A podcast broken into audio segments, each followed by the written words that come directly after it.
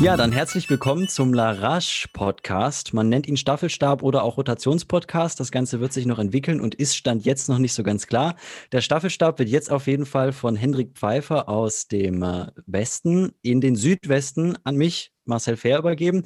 Und ich freue mich, dass ich heute zum ersten Mal mit dabei sein darf. Freue mich auf eine entspannte und nette Runde mit Alex und Markus und bin gespannt, welche Themen wir heute ansprechen werden. Herrlich, herrlich. Da kommt der Radiomoderator durch. Ich glaube, die, die Töne jetzt zu Beginn, die haben sie vielleicht den einen oder anderen Zuhörer verwundert. Aber Marcel, äh, Chapeau, äh, gute Einleitung. Da hat das Praktikum in Mainz schon was gebracht, nehme ich an.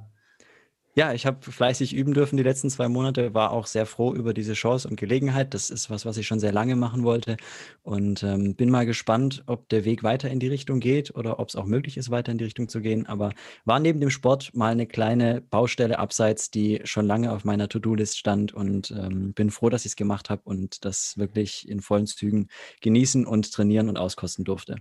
Ja, also da nochmal herzlich willkommen hier bei uns im Podcast. Dankeschön. Danke für die Einladung auch. Ja, an alle, die auch ein bisschen Strava verfolgen, man kann bei Marcel auch sehen, dass er jetzt in Mainz ab und zu zu Werke ist, weil er doch gelegentlich auch mal seine Läufe auf Strava mit uns teilt. Marcel, wie ist es bei dir dazu gekommen, auch mal auf Strava was hochzuladen? Tatsächlich äh, kam das äh, über ein Coaching. Es gibt einen Athleten, den ich nebenher ein bisschen coachen darf und der lädt seine Läufe immer in Strava hoch. Da kann ich dann immer so ein bisschen Feedback bekommen, wie Trainingsplan und tatsächliches Training so miteinander fitten. Und dann, ja, war der zweite Faktor ein guter Lauf. Kumpel von mir, der Philipp Reinhardt, der lädt schon sehr lange seine Läufe auf Strava hoch und dann bekommt man auch über Instagram immer mal wieder diese Läufe mit. Und irgendwie habe ich das dann mal ausprobiert, wollte mal schauen, wie die Plattform so funktioniert. Habe ab und zu auch mal meine Läufe hochgeladen, bin noch nicht ganz so aktiv und äh, konstant mit dabei wie viele andere, aber wenn es mich mal kribbelt und ich mal Lust habe, lade ich da gerne mal einen Lauf hoch. Und ich muss auch zugeben, als Leistungssportler ist es schwer von diesen Rankings und besten Listen und Abschnitten, die es da alle gibt, komplett sich loszusagen und äh, da zu sagen, oh, wenn ich jetzt mal so einen Brückenabschnitt habe, wo es irgendwie eine, eine Rekordliste gibt, da, da, da kribbelt es mich dann schon, äh, da mitzumachen. Und ich muss auch sagen, immer wieder ploppt jetzt mal eine Meldung auf, dass man irgendwo wieder einen kleinen Abschnitt verloren hat an jemanden und es wäre gelogen, wenn ich mich nicht doch kurz ärgern würde und dann nachschaue, wer war das jetzt und äh, hat er das auch wirklich mit fairen Mitteln bestritten. soll ja welche geben, die auf dem Fahrrad die Segmente sich schnappen.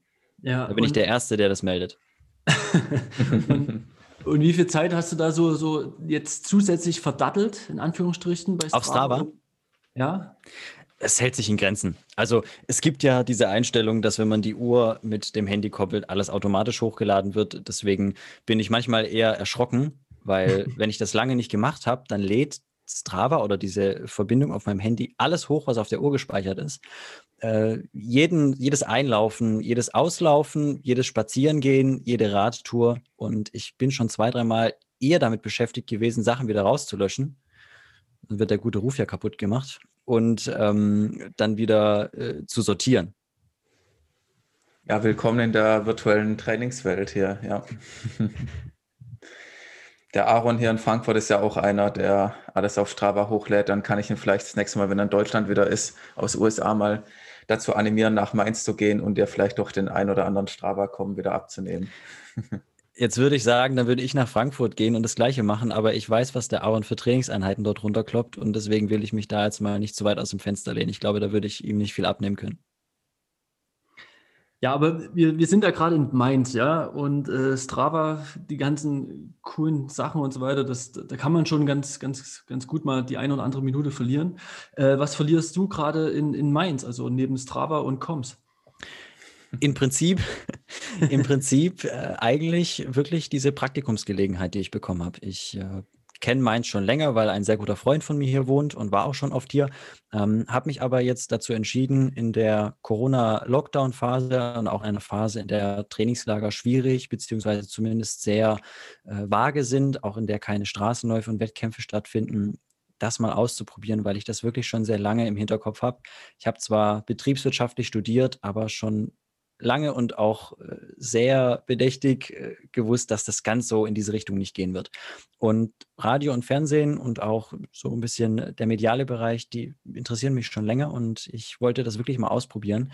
Es ist im Moment schwierig, Praktikas zu bekommen. Es ist auch schwierig, wirklich beim Radio Praktikas zu bekommen, weil das sehr begehrt ist und überschaubar viele Plätze da zur Verfügung stehen. Und dort habe ich die Chance bekommen, nach nicht nur einer Bewerbung, so ein Praktikum zu machen, das mal kennenzulernen. Es war auch eine sehr glückliche Fügung, weil es ein kleinerer Radiosender ist, bei dem man dann wirklich sehr viel machen durfte, auch sehr viel ausprobieren durfte, sehr viele eigene Ideen auch umsetzen durfte. Man war nicht nur ein ganz kleines Glied in einer riesigen Kette, sondern man war wirklich ein gleichwertiger Mitarbeiter, relativ schnell auch. Und das hat dann wirklich unglaublich Spaß gemacht. Ich habe wirklich sehr viel gelernt, sehr viel kennenlernen dürfen, sehr viel auch selbst ausprobieren dürfen, sehr viel selbst produ produzieren dürfen. Und das war der Grund, warum ich äh, phasenweise jetzt in Mainz war ähm, und das ausprobiert habe und mich da ein bisschen ausgetobt habe im wahrsten Sinne des Wortes. Neben dem Laufen. Das hat nebenher erstaunlich gut noch funktioniert als du das erzählt hattest, ich war ein bisschen verwundert, dass, dass so viele Leute, also du hast ja gerade schon selbst erzählt, dass, dass das sehr begehrte Plätze sind, die, die Praktikas. Ähm, denn in Zeiten von Spotify und so weiter denke ich immer, wer hört noch Radio? Und jetzt, wo in jedem Auto und so weiter alles äh, verbunden ist mit Internet und so weiter, ist es doch eher auf dem abstrebenden Ast. Hast du da ein paar Zahlen? Also interessiert mich nochmal, ob da irgendwie die Hörerschaften eher kleiner werden oder, oder wie ist das? Also es kommt ein bisschen drauf an. Es, es hat sich, glaube ich, sicherlich ein bisschen verändert, dass vor allem jüngere Leute und auch die jüngere Generation mehr auch Online-Radio hört, beziehungsweise Podcasts konsumiert oder wirklich gezielt nur noch das abruft, wo man jetzt ganz gezielt drauf Lust hat. Aber es wäre sehr einseitig zu sagen, dass, dass sich alle Generationen in diese Richtung bewegt haben. Ich glaube, beim Radio und auch so ein bisschen das, was ich bei Antenne Mainz jetzt kennengelernt habe, gibt es eine sehr große Hörerschaft, die sich vor allem auch dafür interessiert, was direkt in der eigenen Umgebung passiert. Also ein Lokalradiosender berichtet ja wirklich lokal. Also Antenne Mainz berichtet schon wenig und kaum darüber, was jetzt irgendwie in Frankfurt passiert, sondern da geht es vor allem um Mainz und Wiesbaden. Und da passiert ja sehr viel, was zumindest alle Leute in Mainz und Wiesbaden teilweise sehr interessiert egal ob das jetzt Blitzermeldungen sind oder wirklich lokale News oder was die äh, äh Politik lokal macht, das sind äh, vor allem, würde ich mal sagen, die Generation Ü30, Ü40 vor allem, die diesen Sender sehr viel hören, sich auch da wirklich äh, vor allem für die Lokalnachrichten und lokalen News interessieren. Und das merkt man vor allem daran, dass es diese Zuhörer gibt, weil ich habe das am Anfang auch gedacht, ja, wie weiß man denn jetzt, wie viele Leute zuhören? Man weiß es meistens bei Gewinnspielen es gab jetzt so Adventskalender-Türchen, die geöffnet wurden bei dem Radiosender und dann kann man anrufen und kann dort gewinnen. Und wenn ich die Frühschicht hatte und dort dann morgens zwischen 6 und 8 Uhr die Telefonanrufe entgegengenommen habe mit zwei, drei anderen Redakteuren, dann sind die heiß gelaufen. Also wirklich heiß gelaufen, dass man mit dem einen Telefonat kaum fertig war und den anderen Hörer schon in der Hand hatte. Und das war mal so ein bisschen so ein Gewinnspiel-Feedback. Und wenn ich mir jetzt vorstelle, ich höre einen Radiosender, dann würde ich sagen, im Gefühl jeder 20., jeder 30., wenn überhaupt, der da zum Hörer greift und anruft. Also wenn ich Radio höre, ich habe noch nie irgendwo angerufen und wollte bei dem Gewinnspiel mitmachen. Und wenn man das dann so im Gefühl ein bisschen hochrechnet, glaube ich, ist das schon noch eine sehr greifbare Hörerschaft und vor allem themenbedingt ähm, kann ich nur von mir selbst sagen, ich höre tatsächlich, wenn ich vor allem im Auto bin, immer Radio. Also manchmal mache ich auch einen Podcast rein, aber meistens höre ich tatsächlich Radio. Entweder wirklich ähm, auch mehr oder weniger ein Lokalradiosender, weil es mich interessiert, was in der Umgebung passiert, oder was ich sehr viel höre, ist Deutschlandfunk und auch sehr mhm. gerne, weil ich es eben auch schön finde, manchmal auf Themen gebracht zu werden, die jetzt nicht meinem eigenen momentanen Interesse entspringen. Also wirklich mal auch auf Themen hingewiesen zu werden, wo ich jetzt nicht aktiv selbst in Spotify nachsuche. Deswegen finde ich das total wichtig eigentlich auch, regelmäßig nicht immer selbst zu entscheiden, was man hört. Da geht es ja. mir eigentlich genauso wie dir. Also beim Autofahren höre ich eigentlich auch immer meistens Deutschlandradio und ähm, finde es auch eben diesen Aspekt, dann kommt halt eine halbe Stunde eine Sendung über irgendeine Kultureinrichtung, die ich mir jetzt nie freiwillig angeführt hätte. Aber nach der halben Stunde denke ich dann irgendwie, ja, cool, ich habe jetzt was gelernt und habe darüber was erfahren, was ich vorher nicht wusste. Und ich glaube, wenn man immer nur selbst entscheidet und selbst raussucht, macht man sich auch auch manchmal ein bisschen zu bequem und nimmt nur Themen, die vielleicht irgendwie leicht verdaulich sind oder die man eh, eh schon ein gewisses Vorwissen hat, um da irgendwie einen einfachen Zugang dazu zu finden. Ja, vor allem durch Instagram und Facebook ist das ja sowieso schon so eine Art Blase. Also Der Algorithmus entscheidet nach dem, was wir so in der Vergangenheit angeklickt haben.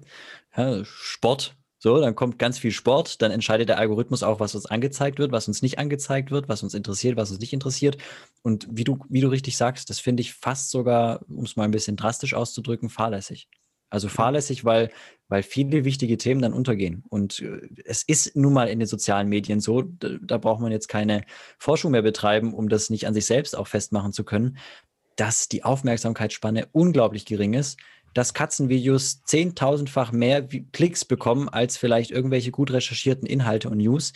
Und dass es aber gleichzeitig trotzdem, obwohl man selbst auch in den sozialen Medien so tickt, finde ich grob fahrlässig wäre, nur noch danach die Inhalte auszusuchen und zu sagen, gut, dann werden die Katzenvideos halt millionenfach geklickt, dann werden mir jetzt nur noch Katzenvideos angezeigt. Oder der schaut nur Sport, dann kriegt er alle anderen Infos nicht.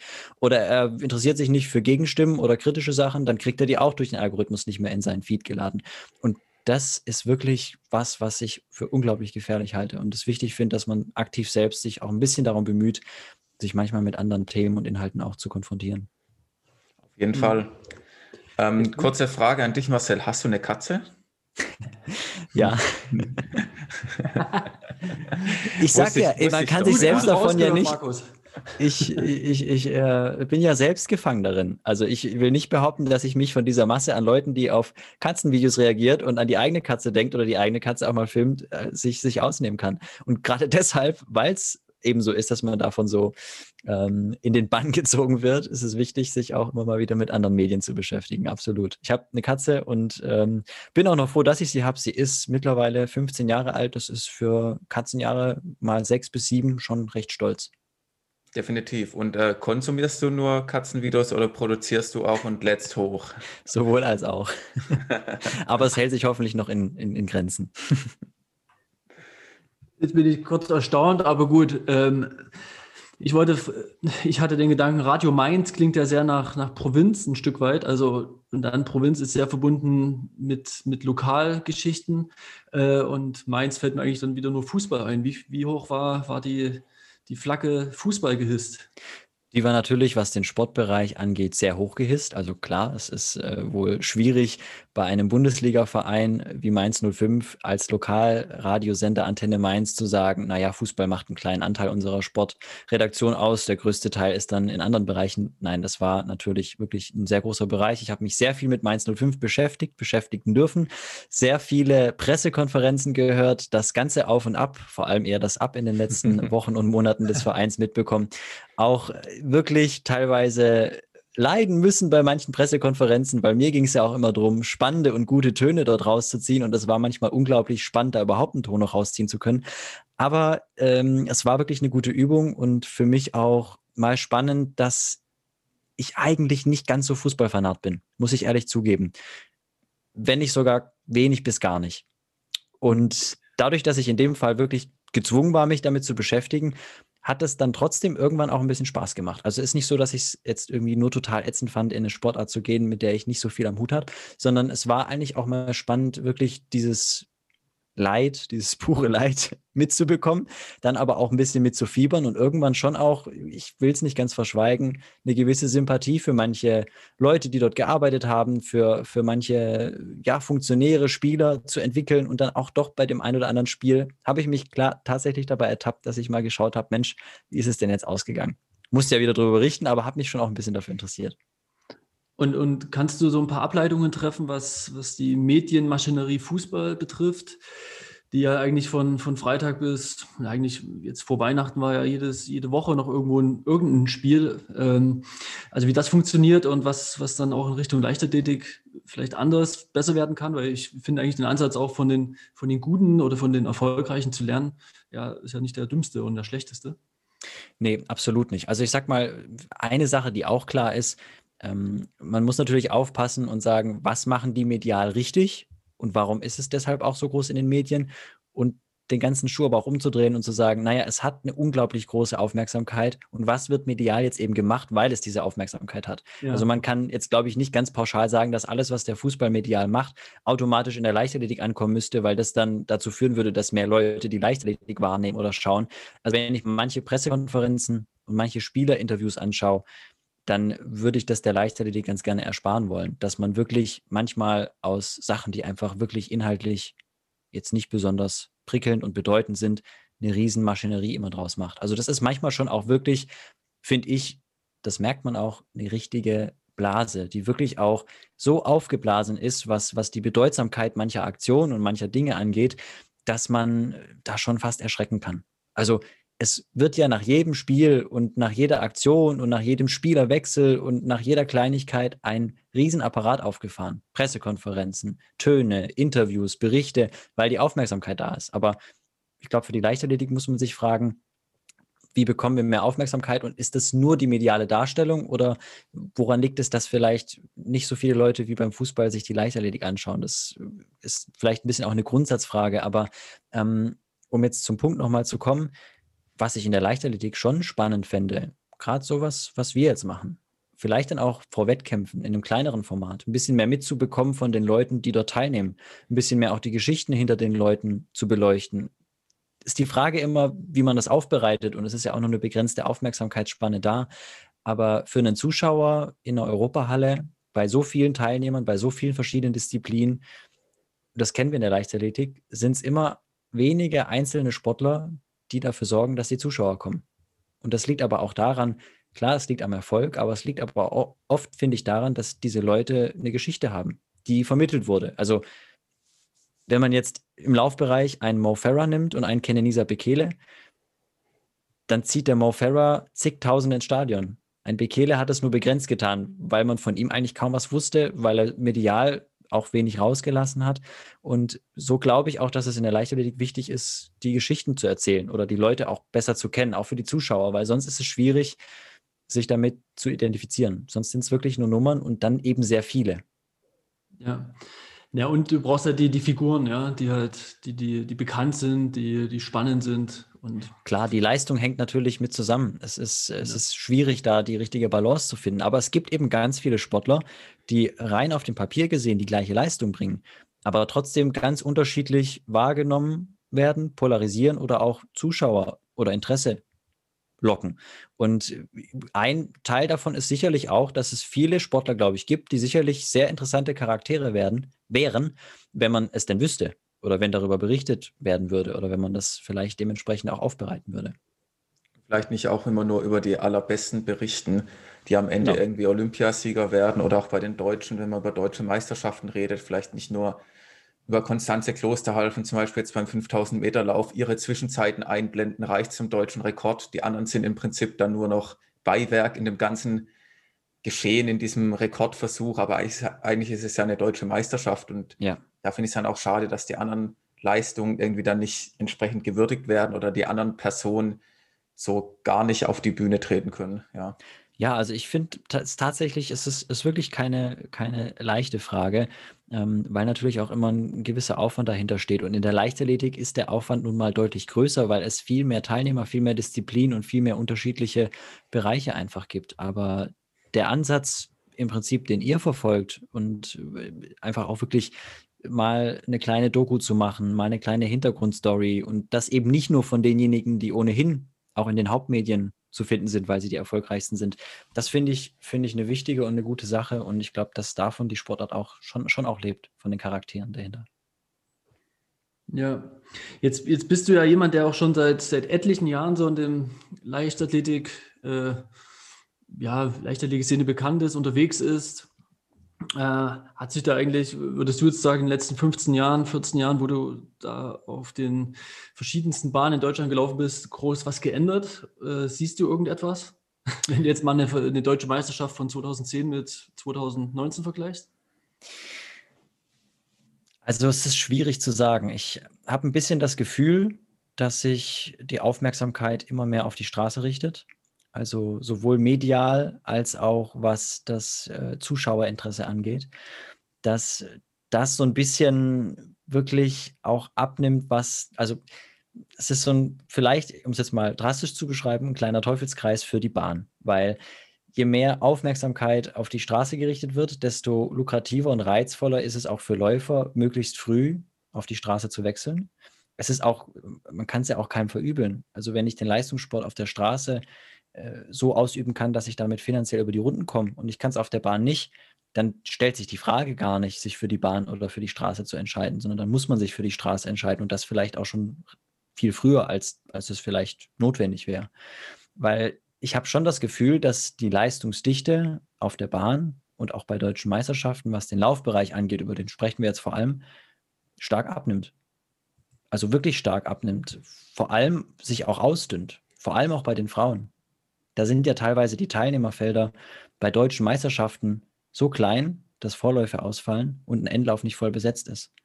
Und der Abstand zwischen den schnellsten Läufern und den langsamsten Läufern wird auch immer größer.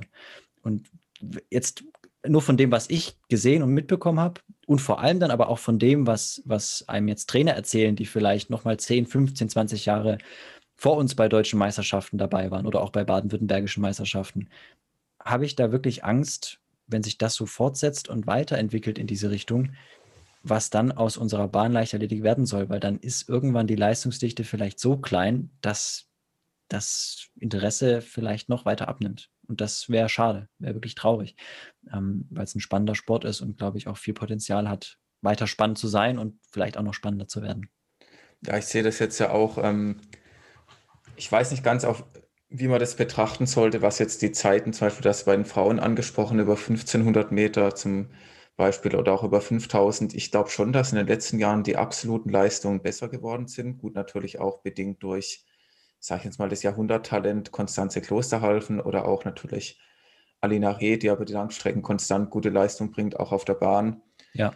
Ähm, ich, so in meiner Erinnerung, so, ja, irgendwo beginnt, wo ich mich für Leichtathletik interessiert habe, 2008, 9, 10, ähm, würde ich sagen, dass jetzt das Niveau nicht unbedingt schlechter geworden ist, sondern dass jetzt irgendwie, wie du angesprochen hast, der Unterschied zwischen der schnellsten und den danach kommenden, der ist größer geworden, aber eher aus dem Grund, dass jetzt vorne deutlich schnellere Zeiten gelaufen werden. Also wenn jetzt natürlich Konstanze eine 358 läuft und die nächste halt eine 408, dann ist die 408 deshalb ja auch nicht schlechter. Aber ich, ich gehe voll mit mit dem Punkt, dass insgesamt die Leistungsdichte zu gering ist, wenn bei deutschen Meisterschaften die Vorläufe ausfallen, weil sich jetzt nicht irgendwie ähm, 16 Läuferinnen finden äh, oder noch mehr, um die Vorläufe stattfinden zu lassen oder 24 oder je nachdem, wie viele es dann sind.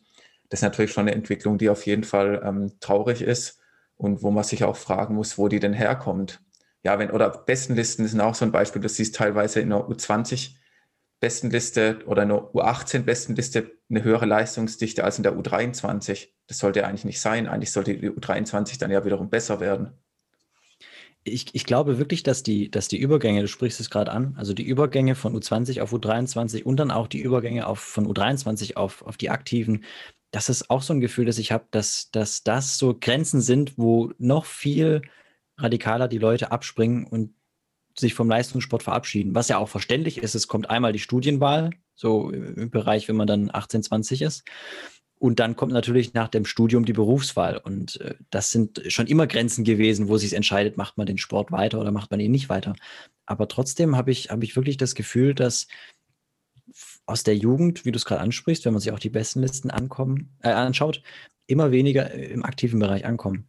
Wirklich das äh, weiter verfolgen und vielleicht auch zumindest, zumindest dual auf die Karte Leistungssport setzen. Das, das dünnt sich in meinem Gefühl schon aus. Und ich erinnere mich auch immer ganz gern an die Trainergeschichten, die man oft hört, dass es früher bei baden-württembergischen Meisterschaften auf Landesebene Vorläufe über 1500 Meter gab, dass man dort eine 346, 47 laufen musste, um ins Finale zu kommen. Die Zeiten habe ich auch nicht mehr miterlebt, aber zumindest hat man doch so manchmal so einfach subjektiv im Gefühl, dass da früher doch deutlich mehr Leute diesen Sport auch betrieben haben auf einem gewissen Niveau. Ja, was, was, was ich meinte, ist auch so eine ja, so, so, so, so ein Galions-Event ähm, oder eine Galionsveranstaltung, ja, wo wirklich geile Stimmung ist. Also das, was jetzt in den letzten drei, vier Jahren da in Karlsruhe versucht wird, ähm, wo man wirklich die Leute an die Bahn bringt. Ja. Ich meine, jeder kennt, der ein bisschen Bahnenthusiast ist, äh, den Europacup in London, ja, wo wo Richard, Richard Ringer vor zwei Jahren da sensationell gewonnen hatte und dort die viertschnellste Zeit über die 10.000 Meter gelaufen ist. Ich glaube, die 27,36. Und was da einfach für Bilder sind. Ne? Und ähm, das war so, so ein bisschen meine Frage auch, Marcel. In den letzten Jahren gäbe es ja auch mindestens so, so, ein Potenzial in Deutschland, sowas hochzuziehen. Und es gibt ja geile Events, ja. Ob es ein Kliezhausen ist, Soundtrack Tübingen etc. Ja. Ähm, aber trotzdem ist es nicht geschafft worden, dort so viel Leidenschaft oder so, so, so, eine, so eine Strahlkraft zu entfachen, dass dort einfach mal tausend Leute irgendwie hinkommen und sagen, jedes Jahr, das ist, was weiß ich, der Samstag im Jahr, den, den, den kreise ich mir rot ein. Ja. Ja, es gibt, es gibt, wie du gesagt hast, es gibt ein paar Meetings, die das finde ich, über einen sehr langen Zeitraum sehr toll gemacht haben. Pliezhausen ist so ein Meeting. Es ist immer, also finde finde ich, ist sich immer treu geblieben, nicht größer zu werden, was zumindest das Stadion angeht, oder dass man irgendwann sagt, jetzt haben wir so eine große Begeisterung, jetzt versuchen wir das noch größer aufzumachen. Die sind in ihrem Stadion geblieben. Es ist immer wirklich gut besucht. Es ist immer eine Mordsstimmung da. Und von solcher, von so einer Stimmung lebt dann auch so ein Meeting. Das ist viel besser, wenn es ein kleines Stadion ist, das ein bisschen zu voll ist, als ein großes Stadion, das ein bisschen zu leer ist. Und da, da gibt es ein paar Meetings von, aber ich gebe dir auch recht, dass das viel zu wenige sind und dass da auch ein gewisses Meetingsterben schon auch zu beobachten ist. Früher gab es da, glaube ich, so schon deutlich mehr, mehr Meetings auf einem, auf hohen Niveau. Das, das werden gefühlt immer weniger. Und ich meine, das Soundtrack Tübingen, es ist wirklich sehr schade und, und traurig, dass, dass das mit wirklich ein paar, ja, jetzt einmal Corona und dann eben wetterbedingt zweimal so auf die Mütze bekommen hat, dass das vermutlich in der Form und in der Größe nicht mehr stattfinden wird. Das ist schade, weil als ich 2018 dort gelaufen bin, habe ich gedacht, noch zwei, drei Jahre, dann könnte sich das wirklich als so ein richtig schönes, knackiges, belgisches Ortechem etablieren. Mit mhm. toller Stimmung, mit schnellen Zeiten. Das SWR hätte übertragen im letzten Jahr, beziehungsweise 2019. Das sind alles Entwicklungen, die für dieses Meeting wirklich sehr, sehr schade sind, weil ich glaube, das Potenzial da war und das auch wirklich, finde ich, toll gemacht war. Das gleiche in Karlsruhe. Ähm, und gleichzeitig ist die Aufmerksamkeit vielleicht für viele Meetingveranstalter oder auch die, die, die Sponsorensituation so schwierig gewesen, dass man das verkleinert und manchmal dann auch eingestampft hat. Früher gab es Koblenz immer noch. Koblenz war ein Riesenmeeting, da wurden 5000 Meter Bestzeiten am fließenden Band produziert. Das gibt es heute, glaube ich, in der Form gar nicht mehr. Nee, habe ich auch gesehen. Koblenz gibt es nicht mehr. Ich glaube, es war aber auch nie das Meeting jetzt für irgendwelche, ich nenne es jetzt mal Weltklasse-Zeiten oder auch irgendwie unter 13.30, also so wo man jetzt irgendwelche ich glaube, ja, so zwischen, es war zwischen 13, so, 30, 40, ja. Ja, es war immer so, genau in dem Bereich irgendwie und danach war halt die Leistungsdichte extrem. Dann gab es den nächsten Lauf, der wurde dann mit 13,45 gewonnen, 13,50 und dann der nächste mit 14 Minuten. Da gab es ja irgendwie A, B, C, D, E, F Lauf und so weiter. Ich bin, glaube ich, selbst dort auch mal im letzten Lauf gelaufen. Dann läufst du halt irgendwie um 23.45 Uhr. Also ist schon auf jeden Fall ähm, eine klasse Sache gewesen dort auch zu laufen. Aber was ich halt auch sehe, ist, dass zum Beispiel auch bei Meisterschaften, also auch baden-württembergische Meisterschaften, wo du Marcel ja auch oft am Start warst, dann vielleicht auch mal über die 1500 oder auch über die 800 so als Vorbereitungswettkampf. Aber es gibt halt auch viele Athleten, die nehmen auch bei Landesmeisterschaften dann gar nicht mehr teil. Und wenn die dann wiederum abgewertet werden dadurch, dass die Leistungsträger nicht am Start sind, dann fällt es ja auch schwer, dass so eine Meisterschaft irgendwie ihr Standing behält und dass die dann noch Vor- und Endläufe bei den 1500 hat, ja, wenn im Prinzip viele dort nicht mehr teilnehmen.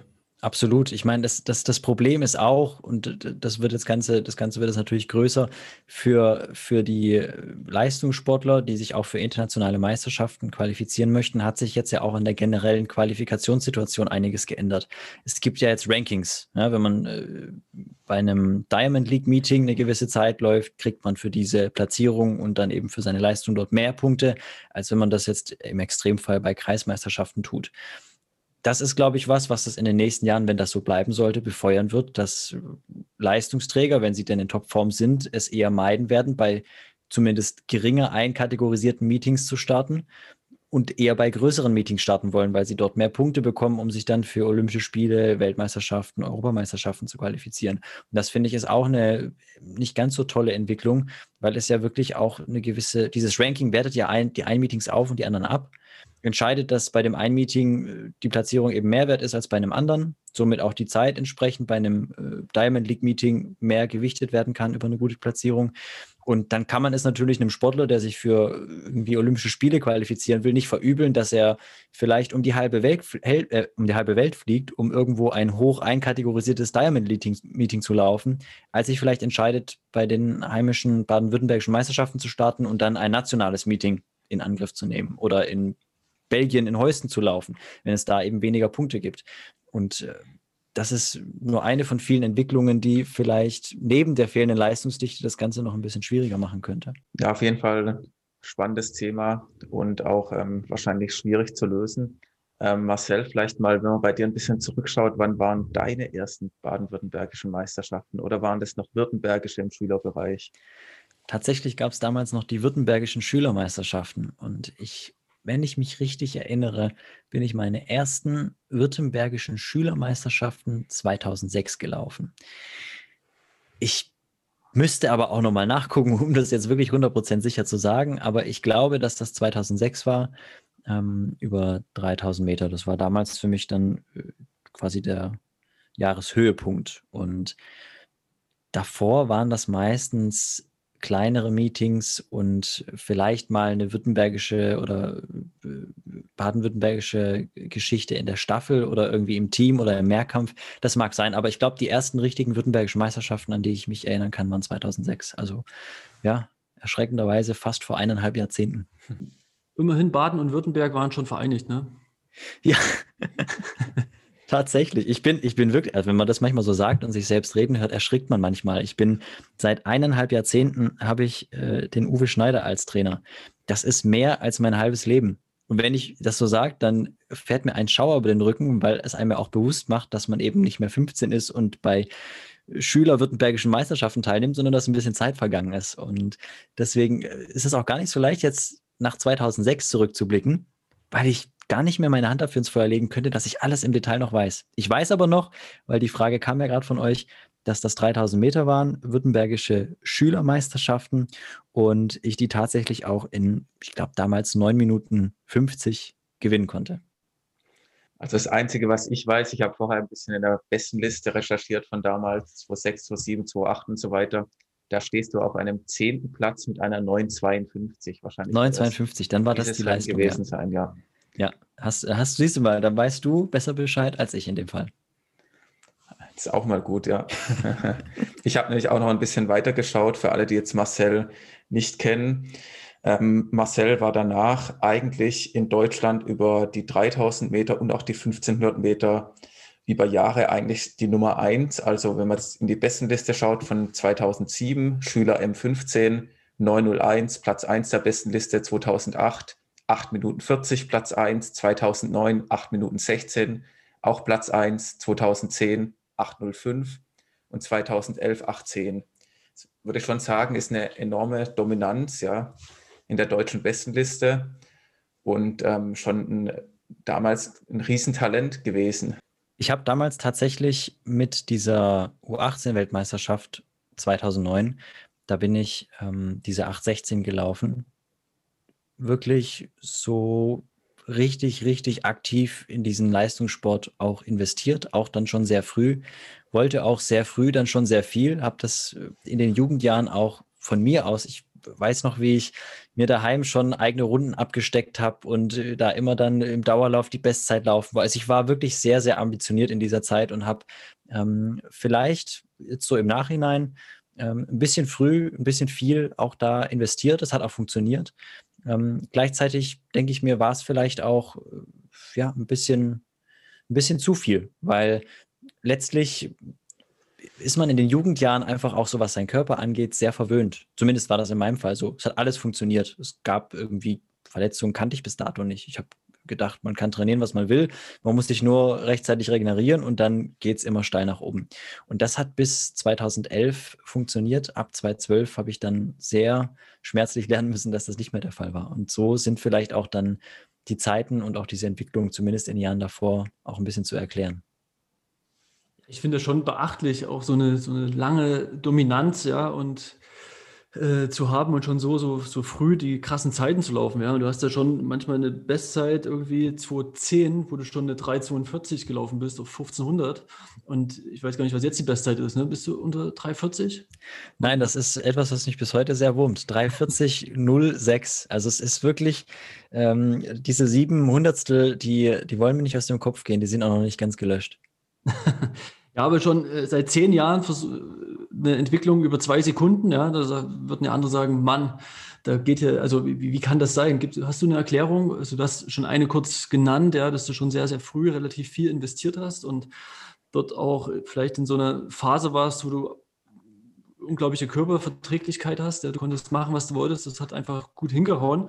Und dann äh, war schon relativ früh so ein Zenit, kann man ja schon fast sagen, erreicht. Ja, ja also ein. ist jetzt falsch formuliert. Du weißt, wie ich es meine. Ja, aber war schon sehr, sehr früh, sehr schnell. Also über 1500 und 800 ist das, ist das auf jeden Fall richtig. Ähm, eine Erklärung, das liegt so ein bisschen an dem, was mir mitgegeben wurde, ähm, zumindest für die Zeit über 1500 Meter, ähm, ist, das ist so ein bisschen eine persönliche Sache, die bei mir so ist. Ich kann auch nicht erklären, warum sie so ist.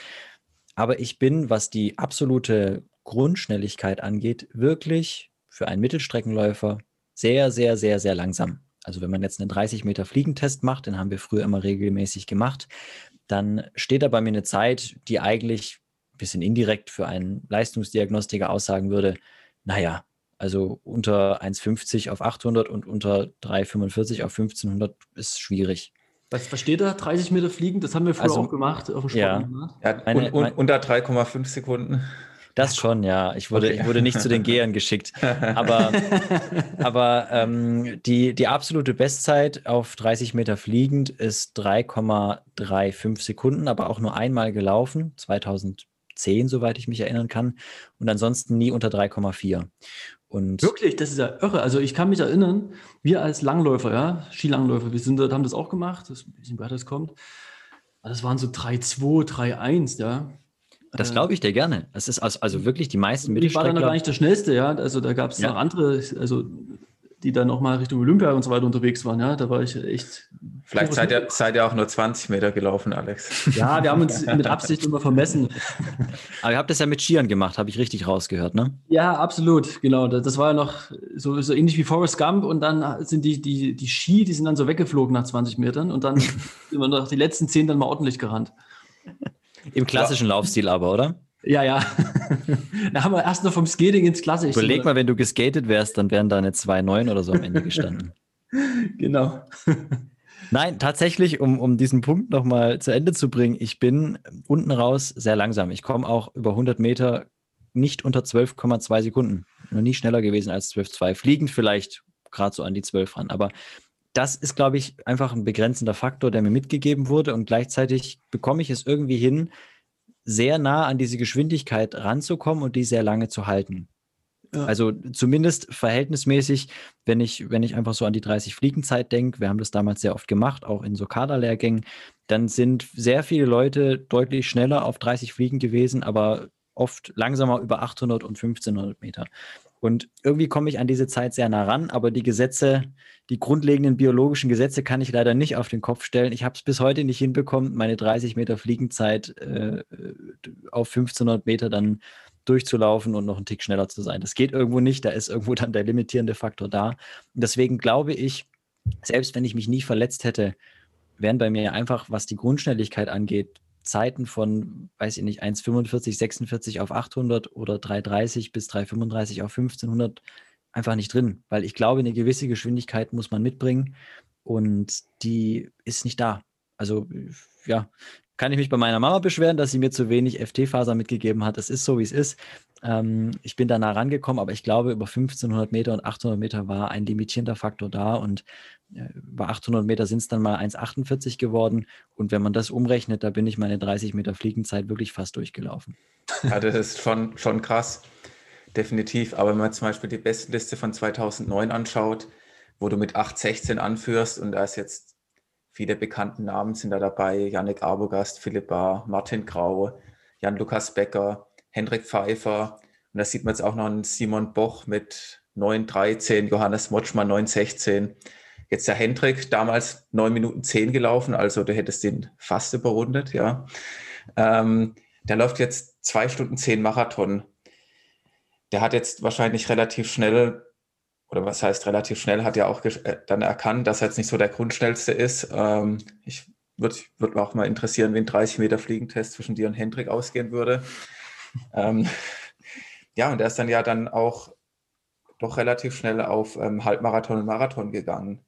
Ähm, Gab es da bei dir dann auch irgendwie den Gedanke, irgendwie gleich zu sagen, ich gehe jetzt auf längere Strecken, aber 10.000 bist du auch noch nie gelaufen, glaube ich. Tatsächlich auf der Bahn noch nicht. Ich kenne den Hendrik auch wirklich sehr gut aus den Jugendjahren noch. Ich ähm, habe auch noch sehr prägnant äh, ein paar Rennen mit ihm im Kopf. Es ging zum Beispiel auch in Jena 2011 über die 5000 Meter ähm, äh, bei den deutschen Jugendmeisterschaften. Da war er auch mit am Start.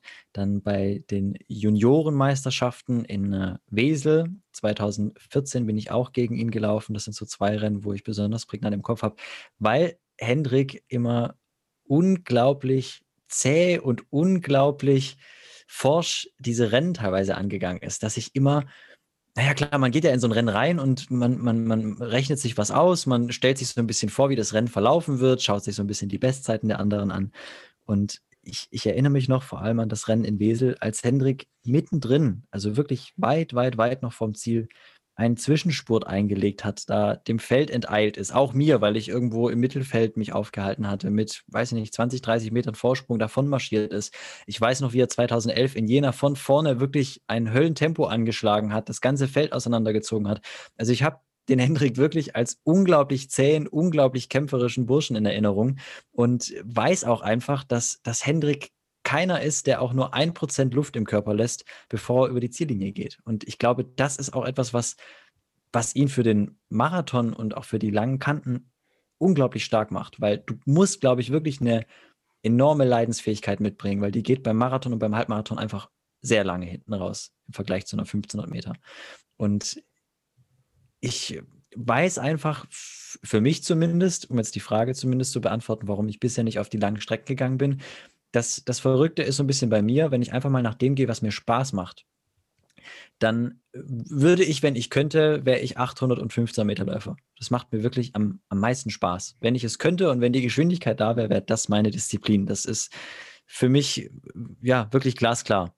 Die 3000 Meter damals, auch in den Jugendjahren schon, da habe ich gemerkt, dass, dass ich da äh, irgendwie die beste Leistung abliefern kann. Dass ich da bei mir, was ich an Ausdauertraining damals gemacht habe und an Geschwindigkeit oder zumindest an, an äh, vielleicht Laktatverträglichkeit von den Unterdistanzen mitgebracht habe, dass sich das perfekt gematcht hat.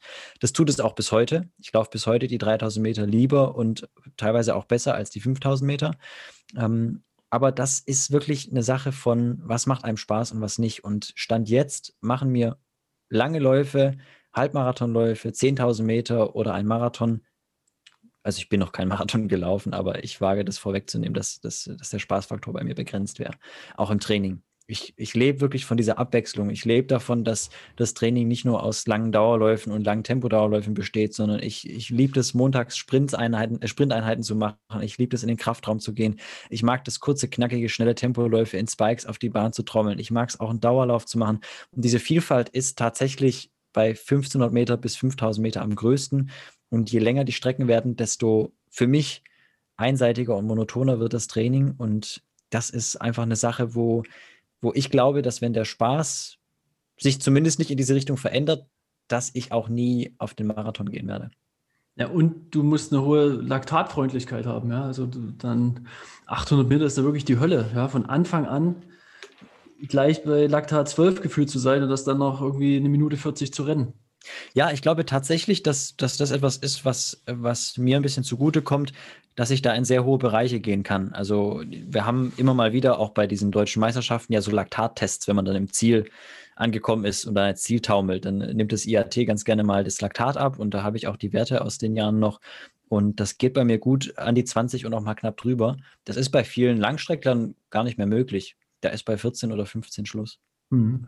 Kannst du dich auch so weit ausbelasten, so bis dir so, so schwarz vor Augen wird? ja, so? auch, das, auch das kann ich ganz gut. Ich bin auch wirklich noch nie im Training ansatzweise an das rangekommen, was im Wettkampf dann möglich war.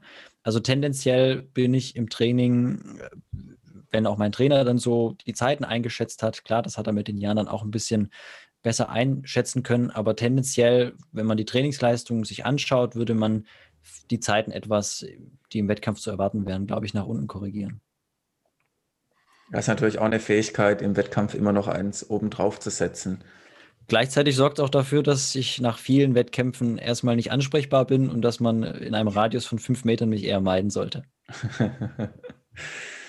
und, und hast du dann so Probleme danach, wenn du so eine absolute Ausbelastung hast, äh, so anfällig zu sein für, Erkältungen oder irgendwelche Sachen, dass das erstmal dann ein paar Wochen irgendwie vielleicht ein bisschen schlechter geht oder geht das dann relativ früh wieder gut? Also ich kenne es aus eigener Erfahrung. Also nicht, ich kann, konnte mich nie so weit über den, den Parasympathikus so viel Hoheit zu gewinnen, dass, dass es mich dazu ausnockt. Ja, da war immer mehr viel, sehr viel früher Vernunft dabei. Ähm, ja, also, dass du dann Probleme hast oder ist es dann nach einem Tag wieder ganz, ganz gut möglich? Nee, tatsächlich ähm, habe ich mich immer gewundert, wenn, wenn man diese Videos sieht von dem Oregon Project, die nach einem Wettkampf ein Post-Competition-Workout machen und sich zwei Stunden später auf die Bahn stellen und Tempoläufe machen oder am Tag danach irgendwie den nächsten Wettkampf oder eine harte Tempoeinheit machen.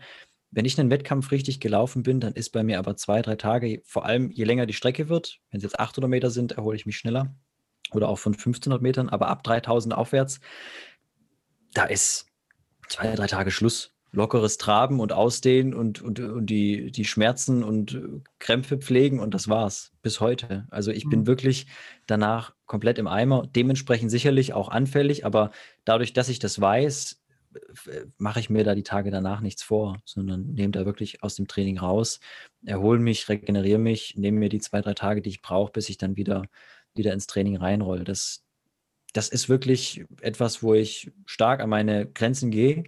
Deshalb auch generell ein Typ bin, der nicht ganz so viele Wettkämpfe macht, eher weniger und ausgesucht. Und ähm, das ja, würde gar nicht funktionieren, dass ich äh, wirklich am Tag danach dann wieder voll draufklotz oder so. Das macht der Körper nicht mit. Bei 5000 Meter ist es ganz extrem. Da kann es auch mal eine Woche sein, dass ich wirklich ähm, als Hobbyläufer unterwegs bin. Aber das ist ja natürlich bei großen Meisterschaften schon ein Riesenproblem, weil gerade über die 5000 gibt es ja dann eigentlich oft ja auch Vorläufe und den Finallauf, zum Beispiel bei Weltmeisterschaften oder jetzt auch bei Olympischen Spielen. Ja, das ja. stimmt. Also es, ich hatte bisher tatsächlich noch nie ähm, einen 5000 Meter Vor- und Endlauf. Das war auch bei der EM in Berlin nicht der Fall. Dort gab es auch nur einen Endlauf und keinen Vorlauf. Ähm, ich glaube auch, dass es bei Europameisterschaften generell eher nicht, nicht mehr üblich ist. Ich meine zumindest, dass es meistens direkt einen Endlauf jetzt gab oder in der Zukunft auch geben soll. Bei Olympischen Spielen gebe ich dir recht, da gibt es einen Vor- und Endlauf. Das wäre in dem Fall eine neue Situation, auf die man sich einstellen müsste. Über 3000 Meter kenne ich das, auch aus den Jugendjahren noch, von der U18-WM. Dort gab es Vor- und Endläufe. Ähm, da habe ich das auch hinbekommen. Aber bei 5000 Meter tatsächlich wäre es eine neue Situation. Ja gut, da würden jetzt einige sagen, früher gab es natürlich noch Vorläufe 5000 Meter bei deutschen Meisterschaften. Ja, Freitag, Freitagabend. Die Zeit habe ich auch nie mitbekommen. Aber die Geschichten kennst du ja auch. Die Geschichten kenne ich, ja, tatsächlich. Aber das ist dann ja auch was, zumindest bei deutschen Meisterschaften, wo man dann äh, ja. im Vorlauf noch nicht all out gehen genau. muss. Im besten Fall. Ja, war ja auch bei dir in der Jugend so, wenn es irgendwo mal irgendwie 3000 und 5000 am nächsten Tag oder so, da musstest du jetzt auch nicht im Prinzip Vollgas geben. Ja, und wo es auch funktioniert, ist dann zum Beispiel bei 1500 Meter. Da bekomme ich das auch hin. Also da ist die Erholungsphase deutlich kürzer. Da bin ich zwei Tage danach wieder einsatzfähig. Ich habe es auch zum Beispiel ganz gerne, dass man das kombiniert, wenn man jetzt eine Wettkampfplanung macht und setzt mal einen 1500 Meter Wettkampf zwei, drei Tage vor einen 3000er oder vor einen 5000er, ist auch etwas, das unglaublich gut funktioniert bei mir, weil ich dann einfach wirklich so, gerade wenn man einen Saisoneinstieg macht, alles mal durchputze im wahrsten Sinne des Wortes mit dem Laktat mal in jede kleine Vene reinschieß und dann ist gefühlt irgendwie äh, das ganze System ein bisschen besser schon bereit für, für eine 5000 oder eine 3000. Was ich mich jetzt noch gefragt habe, ich kenne ja auch schon deinen Trainer ein bisschen länger, länger, den Uwe Schneider, ist ja auch ein super Typ. Aber bei dir, du hast ja auch gemeint, du hast jetzt schon über dein halbes Leben, hast du bei ihm trainiert. Gab es bei dir dann nicht irgendwann mal den Gedanke, auch einen Trainerwechsel vorzunehmen? Jetzt gerade auch die letzten Jahre, wo deine Leistung teilweise jetzt ja nicht mehr so nach oben gegangen ist wie in den Jugendjahren. Hast du da auch mal drüber nachgedacht oder irgendwie auch mit Uwe drüber gesprochen?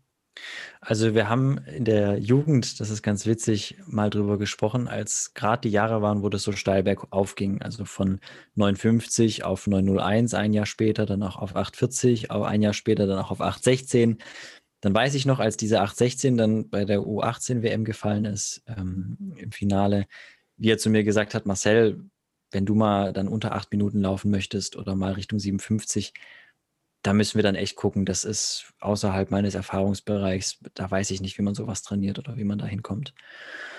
Und ich habe für mich dann immer gesagt, ja, also wenn im Moment das so bergauf geht und ich trainieren kann und gesund bleibe, dann äh, mache ich mir über einen Trainerwechsel Gedanken, wenn ich trainiere, alles gut läuft und ich das Gefühl habe, ich komme nicht mehr voran, weil die Systematik nicht stimmt. Und dann äh, kam eben wirklich ein Haufen, bis heute ein wirklich riesen Haufen an Verletzungen und Rückschlägen. Und das ist so ein bisschen die Geschichte, die viele vielleicht nicht sehen, weil es gab ganz viele wirklich Jahre und Saisonverläufe, in denen ich am Start war, wo aber kaum jemand weiß, was an Training überhaupt in dieser Zeit möglich war und was an Training ausgefallen ist aufgrund von Verletzungen. Und das ist vielleicht so ein bisschen die Krux bei der Sache, dass zumindest, so wie das die letzten Jahre verlaufen ist, ich mir immer sehr bewusst war, warum die Ergebnisse so sind, wie sie sind. Und auch sehr oft bewusst war, warum es manchmal stagniert hatte. Und teilweise sehr überrascht war, was überhaupt noch möglich war. Also es gab wirklich Jahre, da hätte ich so im Gefühl gesagt, ich brauche gar nicht an die Startlinie zu gehen. Irgendwie ist es dann doch erstaunlich, was der Körper abspeichert und auch noch wirklich in der Lage ist zu leisten, wenn das Training gezielt gesteuert wird. Aber ich habe immer, zumindest für mich, relativ sicher das Gefühl in mir gehabt, gut, das ging dieses Jahr nicht hoch, weil fünf Monate Achillessehnenentzündung hinter mir liegen, die kein Training möglich gemacht haben. Dann brauche ich nicht meinen, dass ich zwei Monate danach Bestzeiten laufe. Und äh, das hat sich leider dann auch so wirklich durch die weitere Karriere oft durchgezogen, dass, dass ich immer eigentlich eher überrascht war, was noch möglich war, angesichts dessen, was ich trainieren konnte. Und äh, gleichzeitig muss man dazu sagen, dass, dass Uwe ja mit mir diesen langen Weg gegangen ist und unglaublich mitgelernt hat. Mittlerweile wie kein anderer meinen Körper kennt, auch weiß, wie er mit mir umgehen kann, wenn, wenn irgendwo Wehwehchen sind, wenn Verletzungen sind, wie wir das Training anpassen, wie er mich alternativ trainiert. Das hat sich so eingespielt, dass ja, von außen kann man sagen, klar, warum, warum nicht mal einen Trainerwechsel und einen Versuch, was Neues zu probieren? Wenn jemand nach innen blicken würde, ist es nicht mehr ganz so leicht, das zu sagen, weil ich das Gefühl habe oder auch schnell das Gefühl bekommen habe, wenn ich andere Trainer gesehen habe und kennengelernt habe, dass ich manchmal schon von der Trainingssystematik beeindruckt war und auch sicherlich tolle Ansätze gesehen habe, aber wenige Trainer gesehen habe und kennengelernt habe, die es verstehen, mit einer verletzten Person gut umzugehen. Da habe ich leider oft eher das Gegenteil erlebt. Und das bei einem Athleten, der sehr verletzungsanfällig ist, eine gute Systematik drüber zu stülpen, die aber vielleicht auch eben verletzungsanfälliger ist, das ist eine kritische Sache. Und ich glaube, dass ich bei vielen anderen Trainern, ich will das jetzt nicht pauschal sagen, aber bei sehr vielen anderen Trainern sehr schnell unter die Räder gekommen bin, wäre. Mhm. Man weiß es nie, wenn man es nicht ausprobiert. Aber ähm, ich habe wirklich mit dem Uwe jemanden gefunden, der, der sehr kreativ, auch was das Training angeht, sehr innovativ teilweise mit mir und auch mit anderen Athleten umgeht, keinen Standardtrainingsplan hat. Also wirklich jeder aus der Gruppe hat einen eigenen Plan, hat, hat wirklich individuelle Trainingseinheiten. Es wird niemand über einen Kamm geschert. Er versucht sowohl charakterliche als auch körperliche Eigenheiten zu berücksichtigen. Und das ist was, was wirklich, ja, auch eine gewisse Sensibilität mit sich bringen muss und nicht nur eine Trainingssystematik und vielleicht auch ein großes Wissen, was an Einheiten und Möglichkeiten da ist, um eine gewisse Zeit zu laufen. Und äh, ihr beide jetzt als Trainer, Athleten gespannt, wo ihr euch jetzt auch schon jahrelang kennt und euren Körper und deine Möglichkeiten. Was hast du dir jetzt so noch vorgenommen für die nächsten Jahre? Einerseits an Distanzen, wo du jetzt bei den Wettkämpfen an den Start gehen willst und auch sonst irgendwelche Ziele, die du noch sportlich hast? Also es ist wirklich für mich zumindest äh, so, wenn ich das Training anschaue und jetzt schaue, wie jetzt der Trainingsstand in den letzten Jahren war und ist, auch über 5000 Meter, dann weiß ich, dass noch eine gewisse Lücke auf 5000 Meter da ist, weil ich weiß, wie ich von, sage ich mal, den 1500 zu den 3000, zu den 5000 jetzt das aufgebaut habe, was an Zeiten dasteht. Und über 5000 Meter ist das tatsächlich nicht wie bei den 1500 Metern äh, ausgereizt. Und ähm, das war in den, in den letzten Jahren meistens auch äh, ja, einer gewissen Verletzungshistorie geschuldet, dass ich immer wieder in der Lage war, an die 13.30 wieder ranzukommen oder eben Zeiten zwischen 13.30 und 13.40 zu laufen, aber selten in der Lage war, dann die 13.30 zu unterbieten und was auch in Richtung Olympische Spiele einfach notwendig ist, in Richtung 13.20 und darunter zu laufen. Und das hat letztes Jahr in der Hallensaison wirklich geklappt. Ich bin weitestgehend verletzungsfrei geblieben ähm, und habe zumindest da einen Sprung gemacht, der lange nicht mehr da war. Also ich bin dann in der Halle 57 gelaufen. Davor stand als Bestzeit eine 759. Und dann haben wir uns gesagt, klar, das, das ist der Sprung auf 3000. wenn wir den im Sommer auf die 5000 ummünzen können und dort die 10 Sekunden auch nach unten fallen, dann sind wir auf dem richtigen Weg dass dann alles anders gekommen ist, brauche ich jetzt nicht auszuführen. Ähm, aber das ist so ein bisschen das, was mich noch fuchst und was noch das Ziel ist, auf die 5000 Meter wirklich das rauszuholen, was, was, was auch in mir steckt. Und das ist noch ein bisschen mehr als das, was im Moment dasteht. Also dann auch, ähm, weil du es eben angesprochen hast, Olympische Spiele, gut, ist jetzt natürlich ein Thema. Niemand weiß, ob die jetzt 2021 so stattfinden werden, aber über 5000 Meter könntest du ja schon die Quali dann auch zutrauen. Ich sag mal so, die, die offizielle, Quali, die offizielle Quali liegt bei 13, 13. Das ja. ist, wenn es wäre wie 2016, hätte ich jetzt das unterschrieben und zugestimmt und hätte gesagt, ja, wenn ich gesund bleibe, dann ist das für mich wirklich im machbaren Bereich. 2016 war die Quali 1325 und es gab kein Ranking-System. Man musste in Deutschland unter den ersten drei sein, 1325 unterbieten und dann ist man über 5000 Meter mit dabei gewesen. Es ist schade, dass es so nicht mehr ist, dass man jetzt wirklich ich glaube, einen Monat vor den Spielen in die Welt-Ranking-Liste reinschauen muss und dann hoffen muss, auf welche Platzierung man dort gewürfelt wird. Hoffen muss, dass in irgendeinem Meeting irgendwo nicht einer noch irgendwo zwei Punkte mehr bekommt. Das ist alles eine neue Situation, an der man irgendwie gar nicht mehr genau festmachen kann, was man denn wirklich laufen muss, um dort starten zu dürfen. Ich finde, da bin ich auch ganz ehrlich, dieses neue System, gerade in einer Sportart wie der Leichtathletik, in der alles wirklich sehr vergleichbar und messbar ist, sehr kritisch. Also im Tennis verstehe ich das, dass man eine Weltbestenliste braucht mit Punkten und Vergleichen und Matches, aber in der Leichtathletik verstehe ich es beim besten Willen nicht, was, was dieses Ranking-System bieten soll. Also es soll darum gehen, dass die Teilnehmerzahlen belastbarer werden, aber ich finde, in der Vergangenheit waren die Teilnehmerzahlen jetzt nicht so kritisch, dass man da wirklich grundlegend was komplett so reformieren muss. Ähm, Stand jetzt ist ja zwischen im Prinzip, wenn man die 13, 13 nicht klar unterbietet, ist man nicht sicher dabei, dann ist eben diese Rankingliste gefragt und das ist ja zumindest für die deutschen Läufer der realistischere Bereich, irgendwie über dieses Ranking sich zu qualifizieren und dann unter den Top 45 zu sein. Aber welche Zeit dafür notwendig ist, ist ja wirklich offen. Das kann zwischen 13, 13 und ich sage jetzt mal grob 13, 30 alles sein. Ja, klar, ich finde dieses Ranking auch nicht besonders glücklich, gerade bei der Leichtathletik, wo man immer schön eigentlich die Zeiten schwarz auf weiß hat. Kleine Anekdote dazu, weil du das auch gerade mhm. ansprichst. Mhm. In der Halle gab es ja auch Qualifikationspunkte für dieses Ranking, also in der Hallensaison 2019. Und ich bin in Karlsruhe 3000 Meter in der Halle gelaufen und ich glaube mit 7,57 bin ich dort Achter geworden. Und ab dem achten Platz bei solchen Weltmeetings gibt es Platzierungspunkte. Und dann stand nach diesem Meeting in Karlsruhe eben eine Punktzahl da. Ich weiß gar nicht genau auf den Punkt genau, aber egal. Sagen wir mal 1100 Punkte mit 757 Platz 8. Ein paar Tage später bin ich in Düsseldorf gelaufen. Dort bin ich 57 gelaufen und Neunter geworden. Bin quasi nicht mehr in die Platzierungspunkte gekommen, bin aber sieben Sekunden schneller gelaufen. Und meine Punktzahl in Düsseldorf ist signifikant niedriger als die Punktzahl in Karlsruhe, obwohl die Zeit sich um sieben Sekunden unterscheidet. Das heißt, eine 57 und Platz 8, und in Karlsruhe sind zwei, drei Top-Leute ausgestiegen, sonst wäre das auch nicht Platz 8 geworden, ist dann mehr wert als eine 57 und Platz 9 in einem anderen Meeting. Ein Platzunterschied und eine andere Punktzahl, aber sieben Sekunden in der Zeit. Und das ist so ein bisschen der Punkt, an dem mir klar geworden ist, dass dieses Ranking-System alles andere als fair und gerecht ist. Weil Manager eine unglaubliche Macht haben, ob ein Läufer in so ein Meeting kommt oder nicht weil der Rennverlauf einfach so unterschiedlich sein kann, weil man nicht planen kann, ob jetzt die Top-Leute aussteigen oder im Rennen bleiben oder einen guten oder einen schlechten Tag haben.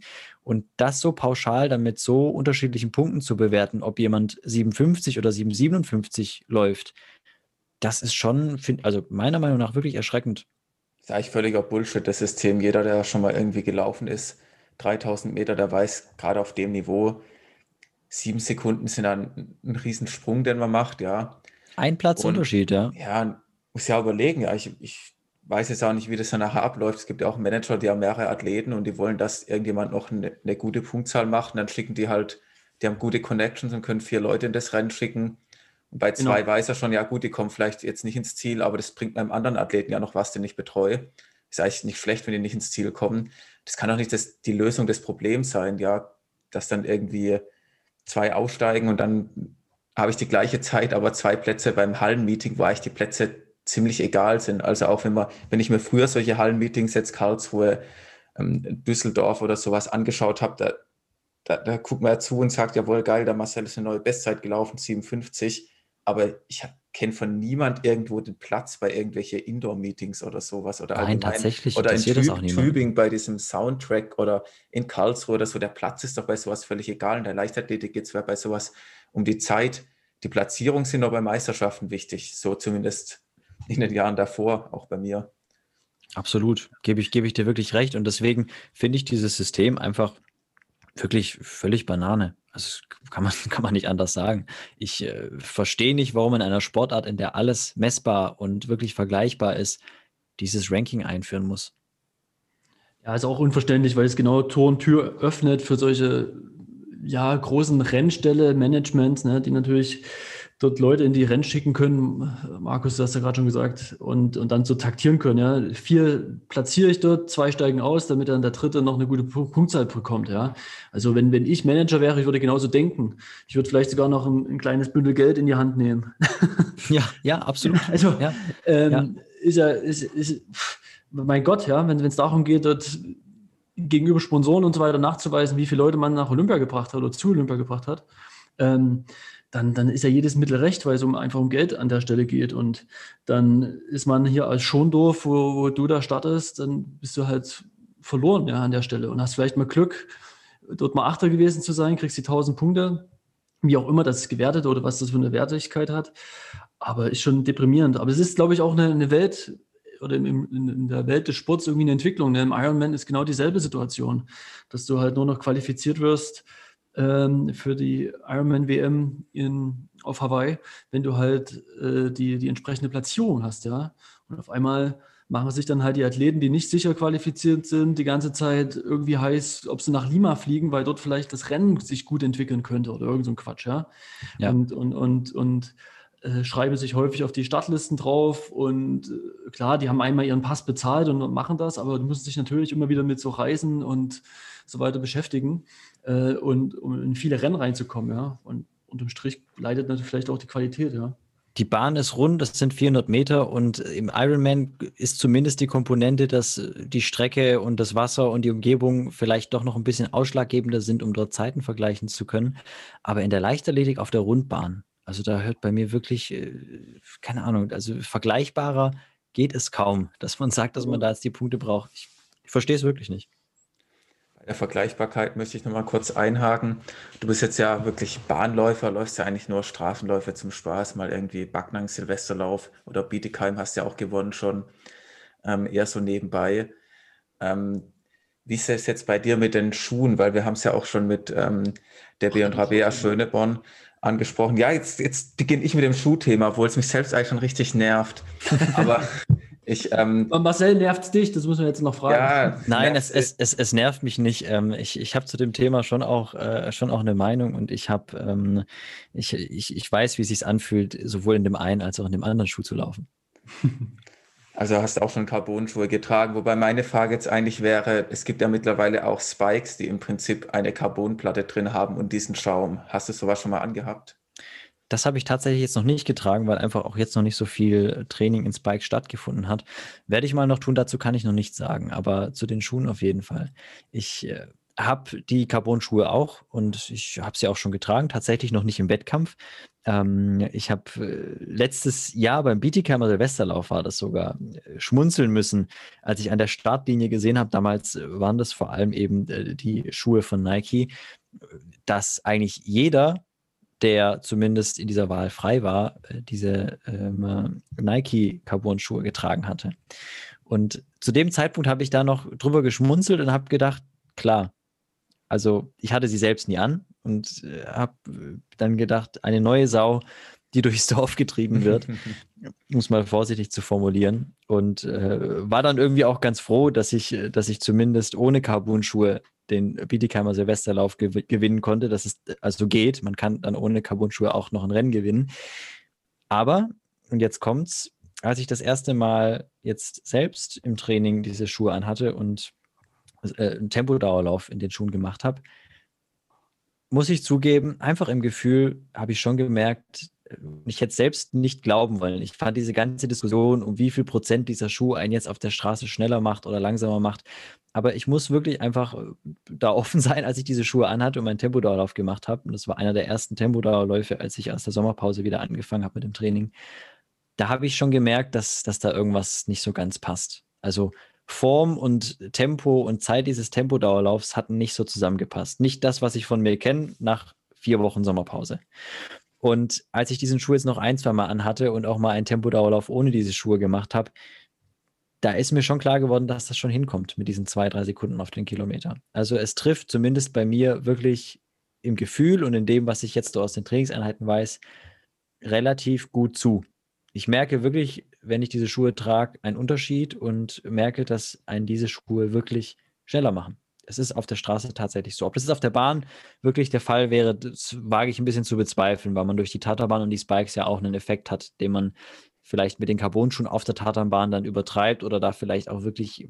Also ich würde nicht behaupten, dass man mit Carbonschuhen dann auf der Bahn schneller läuft als mit Spikes. Mein Gefühl. Aber auf der Straße ist das für mich wirklich, wirklich nachvollziehbar. Aber Konstanze Klosterhalfen und die ganzen Nike-Top-Athleten hatten ja auch schon jetzt bei der Weltmeisterschaft irgendwelche Nike-Spikes an, die ja unten schon irgendwie dicker waren. Das waren ja schon okay, klar. Prototypen ja. oder so. Ich denke mal schon, dass die auch Untersuchungen gemacht haben, dass solche Spikes wiederum noch zusätzlich was bringen können. Und jetzt überleg dir mal, wenn die der 700 über 1500 bringen, dann wird es auch was mit der 339. Du hast recht, aber dazu bin ich Sportsmann, vielleicht zu viel Sportsmann, dass ich da den Anspruch hätte, die wirklich auch zu laufen, so wie ich sie zumindest mal laufen wollte und nicht nur durch den Schuh schneller laufe. Aber ja, klar, dass diese Carbonsohle in einem Spike-Schuh was bringt, das, da, da gebe ich dir absolut recht. Ich habe gerade nur den Vergleich gezogen zwischen einem Straßenlaufschuh, den man auf der Bahn anzieht, weil er ja zwei, drei Sekunden auf den Kilometer bringt oder bringen soll, so. im Vergleich zu einem normalen Spike ohne Carbon. Hätte ich ah, jetzt gesagt, dass der ja. Spike mir immer noch lieber wäre und ich glaube, dass da der Carbon-Straßenlaufschuh den Spike nicht schlagen würde, zumal diese Straßenlauf-Carbon-Schuhe für die Bahn ja verboten wurden, wenn ich das richtig im Kopf habe. Ähm, ja, aber auf der Straße äh, habe ich diesen Effekt gespürt, allein auch im Laufstil, auch der Gegendruck, der da ist, auch, auch irgendwie, dass ich wirklich das gleiche Tempo lockerer laufen kann mit diesem Schuh. Das ist tatsächlich irgendwie für mich zumindest dann äh, klar geworden. Und als ich den äh, Valencia-Marathon gesehen habe und auch vor allem die Leistungen im Halbmarathon bei den Männern, da muss ich sagen, da habe ich dann schon gedacht, okay, wenn jetzt dieser Schuh nicht wäre, dann wäre ich schon ein bisschen irgendwie auch vom Glauben abgefallen, wie man einen Halbmarathon-Weltrekord mal so mir nichts, dir nichts um eine halbe Minute, und da waren vier Leute ja noch drunter, sprengen kann. In einer Dimension, wo man mit zwei Minuten 43 auf den Kilometer 21,1 Kilometer durchprescht. Da habe ich dann gedacht, okay, mit dem Schuh ja, aber ohne den Schuh wäre ich da tatsächlich ein bisschen vom Glauben abgefallen. Das hatten wir auch ja letzte Woche mit Hendrik das Thema. Ihm macht es überhaupt keinen Spaß, sich sowas noch anzugucken, weil es halt absurd schnell ist und die Sphären einfach so galaktisch weit weg liegen. Ja. Ähm, ja, da geht ja. man auf 10 Kilometer den deutschen Rekord auf der Bahn durch und läuft aber nochmal doppelt so lang und mehr. Ja, genau. Also wenn man, das ist nämlich genau der Punkt, ne? wenn man das mal in eine Relation setzt, außer jetzt nur die Zeit zu betrachten, wie viel sie schneller geworden ist, sondern was das halt im Kleinen auch bedeutet. Ja, gerade was du jetzt gerade sagtest, deutscher Rekord von, ist er von Dieter gehalten Dieter eigentlich? Ja. Ja, 27,20. So und, und, genau und das dann und das dann halt als Durchgangstempo nimmt, ist halt irre, ja. Und das er noch auf der Bahn und mit Spikes etc. Ja da, da komme ich wirklich nicht mehr mit. Also ich habe das Rennen gesehen ähm, und bin da vom Hocker gefallen. Also klar, ich habe mir das dann schon auch mit den Schuhen, wenn ich das dann ausrechne und drei Sekunden pro Kilometer nehme, dann kommt es wieder hin. Und dann kommen auch äh, so diese Halbmarathonleistungen wieder hin. Ähm, gleichzeitig trotzdem, ja, selbst 2,46 auf einen Kilometer auf einen Halbmarathon durchzugehen. Ich weiß ja als Bahnläufer, was es heißt, eine 2,46 zu laufen. Ich weiß schon, was es auf der Bahn heißt, das zu laufen. Das, das ist wirklich pff, auf der Straße, ist völlig, völliger Wahnsinn. Ja. Aber jetzt, jetzt steigt ja noch ein neuer äh, Hersteller in, das, in die ganze Carbon-Geschichte ein, nämlich Puma. Ja, ich meine, es bleibt ja den Herstellern auch nichts anderes übrig, als naja. da einzusteigen, weil es wäre schlimm. Puma ein? Bitte? Steigt Puma wirklich ein, Alex, oder ist das nur eine ja, Vermutung? Ich meine, heute habe ich neue Instagram. Es, äh, Puma muss jetzt einsteigen. sie, sie, sie können gar nicht anders. Sie können ja. nicht anders. Ich meine, wenn Gesa Krause von Nike zu Puma wechselt, dann muss ja Puma auch einen Schuh anbieten. Absolut. Also das war meine Steilvorlage, weil, weil wir jetzt gerade schon reden. Äh, und ich wir hatten vorhin ja das Thema mit, mit äh, Instagram-Blase und, und, und Sportthemen, die einem so angezeigt werden. Dann ist man natürlich heute nicht über Gesa Krause äh, dran vorbeigekommen, ja. Ich habe das tatsächlich noch nicht mitbekommen. Aber es kann ja nicht sein. Ich meine, Puma, was machen die irgendwie so? Sandalen und Fußballschuhe. Ich habe hab ehrlich gesagt, ich habe ich hab noch nie, ich habe noch nie Pumaschuhe getragen und ich habe auch ähm, mit, mit der Marke jetzt sportlich noch nie Berührungspunkte gehabt. Also wirklich gar nicht, weil, weil, weil sie bei Laufschuhen, äh, wie du richtig sagst, meiner Meinung nach wirklich alles andere als Vorreiter sind. Ähm, und ich habe auch immer so das Gefühl gehabt, dass die Schiene äh, so ein bisschen vor allem Richtung äh, Influencer geht und gar nicht so sehr jetzt äh, so als Kern-DNA, den die Leichtathletik haben, schon auch mit einigen Sportlern da vertreten sind, aber eher, eher sporadisch. Ist nicht so auch die, die, Rihanna die, oder so äh, Rihanna ist bei Puma, genau. Das weiß ähm, man. Ist das nicht irre? Ich fasse es nicht. Das, das weiß man, ja. Ich, ich, ich, ich habe um die Ecke mal ein Praktikum gemacht 2014 beim Konkurrenten. Deswegen hat man da schon so ein bisschen auch ein Auge drauf gehabt. Aber ähm, generell sind bei Puma ja, also um jetzt dieses Influencer-Thema nochmal zu bestätigen, findet man bei Puma kaum bis würde ich mal sagen, überhaupt jemanden, männlichen, ohne viele, viele Follower im Laufbereich, also überhaupt gar keinen also ich glaube, die, die, die, die Zielgruppe von Puma ist ganz klar weiblich, Doch, ähm, Influencer genau. und bitte? Ist, ist Mats, äh, BVB, ist der, ist der nicht äh, Puma gesponsert? Weißt du ja, aber der hat ja entsprechend Follower auf Instagram, oder? Ja, ja, und, und er war doch jetzt auch im Laufbereich, nur um den kleinen Querlink hier mit. Wie heißt die 400-Meter-Läuferin, Markus? Du hast Alicia Schmidt. Da gab es auf, auf YouTube dieses Duell gegen Alicia Schmidt, äh, wer ist schneller über 400 Meter. Deswegen hat er den Ausflug zu den Läufern gewagt, der Mann. Okay, mit Puma-Laufschuhen, ja. Aber, aber beide, weder, weder Alicia noch Mats Hummels, sind Gegenbeweise für die Zielgruppe von Influencern und vielen Followern, würde ich mal so vorsichtig ja. behaupten. Ich würde auch sagen, ich würde auch sagen, Gesa gehört ja eigentlich auch nicht in die Zielgruppe, weil Gesa hat ja gut 125.000 Abonnenten. Ähm, Alicia Schmidt hat zehnmal so viel und Gesa ist ja wirklich eine absolut ernstzunehmende Sportlerin, die ja wirklich Weltklasse-Leistung bringt über die 3000 Meter Hindernis, was jetzt auch schon die letzten zehn Jahre und länger bewiesen hat. Ja, zweimal bei Olympia dabei, WM-Dritte und so. Deswegen ähm, hoffe ich einfach nur, dass er da von äh, Puma ordentlich Geld bekommt. ja, und vielleicht auch die richtigen Schuhe. Ja, wie du schon gesagt hast, auf der Bahn vielleicht nicht ganz so entscheidend. Muss man jetzt mal gucken, wie das wirklich aussieht. Ob jetzt ähm, da nicht Nike irgendwie noch nachlegt und noch irgendwie wirklich einen messbaren Unterschied macht oder schon gemacht hat. Man weiß es ja auch nicht bei der letzten Weltmeisterschaft. Es gibt ja jetzt diesen Nike Dragonfly Spike, der jetzt ja mhm. auch für jedermann erhältlich ist. Ja, wird man dann im Prinzip sehen. Oder Puma entwickelt zusammen mit Gesa einen Schuh, wer weiß. Also ich glaube, um, um zumindest äh, Alex in seiner Theorie zu stützen, man wird um den Carbon-Schuh Carbon zumindest wenn man irgendwie auch im Straßenlauf dann konkurrenzfähig sein will, dann nicht drum rumkommen. Also ähm, ich glaube, dass auch Puma da sicherlich nachlegen wird. Ja, er muss ja, also das war nur die, die kleine Off-Topic, äh, die heute so reinbrächte.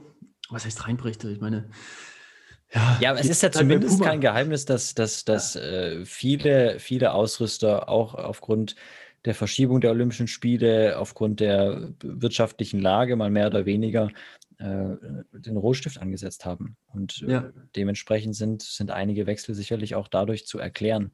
Ähm, wobei man natürlich auch darüber streiten kann, ob es den Ausrüstern verhältnismäßig verglichen mit anderen Branchen so schlecht ging. Was den Onlinehandel und das Interesse am Laufsport angeht, würde ich mal vorsichtig sagen, war das in Corona-Zeiten gar nicht so verkehrt. Ja, also- definitiv. Ich würde auch sagen, da wird dann Corona oft irgendwie als ähm, Vorwand genommen, da mal irgendwie aufzuräumen, irgendwelche Leute rauszuschmeißen, wo man jetzt eh irgendwelche Budgets kürzen möchte. Und ja, der direkte Zusammenhang ist da auch nicht immer ersichtlich gut. Es gibt jetzt auch einige Hersteller von irgendwelche ähm, Kleidungsprodukten oder von Schuhen, die halt in irgendeinem, irgendeinem großen Mischkonzern untergebracht sind, übergeordnet, wo dann die im Prinzip auch einsparen müssen, obwohl es dem einzelnen Konzern ganz gut geht, ja. Aber jetzt in, in anderen Fällen irgendwie von Nike oder Adidas kann ich mir das jetzt nicht vorstellen, dass sie ja irgendwie dieses Jahr großen Verlust gemacht hätten. Ich habe, ich hab, wie gesagt, einfach auch nur am Rande mitbekommen, dass, dass aber trotzdem große Einsparungen vorgenommen wurden. Und ich, ich glaube, dass also ein Athlet, der sehr, sehr lange bei einem Ausrüster war, dann nicht wegen ein paar Euro, also will ich zumindest jetzt mal davon ausgehen, wegen ein paar Euro hin oder her, dann äh, so eine Partnerschaft, die vielleicht seit zig Jahren da ist, einfach beendet. Weil es ist ja auch so, da hat man ja wirklich, es sind ja nicht nur die Klamotten, da sind ja gerade bei größeren ähm, Kalibern auch wie, wie, wie der Gesa Aktionen, die dahinter stehen, äh, Bilder, Geschichten, Videos, das ist ja alles seit Jahren da und ich glaube, da muss man schon ordentlich gekniffen sein, um da so einen radikalen Wechsel zu machen. Ja, das ist auch mein Punkt. Also äh, das, das passiert nicht einfach so. Ähm, das, das ist schon tiefgreifend und auch als Zeichen schon sehr deutlich, ja, was da, was da Nike auch sendet. Das muss man schon so sagen. Ja. Und, und das trotz allem kurz vor den Olympischen Spielen. Absolut, genau, das kommt noch dazu und ich keine Ahnung, was da, was da das das Problem ist, also das, das betrifft sicherlich nicht nur Gesa, wenn es, also oder anders gesagt, wenn es Gesa betrifft, da wird es eine ganze Armada an anderen Läufern noch geben, die das äh, sehr akut zu spüren bekommen. Und es wird bestimmt sicherlich. Und ich, ich glaube nicht, dass Puma alle auffangen wird. Absolut. Ja, aber es, es, gibt ja auch andere äh, Hersteller. Ne? Ich meine, da passiert Klar. ja viel. Äh, vielleicht laufen auch Leute irgendwann mit Lunge-Schuhen oder so.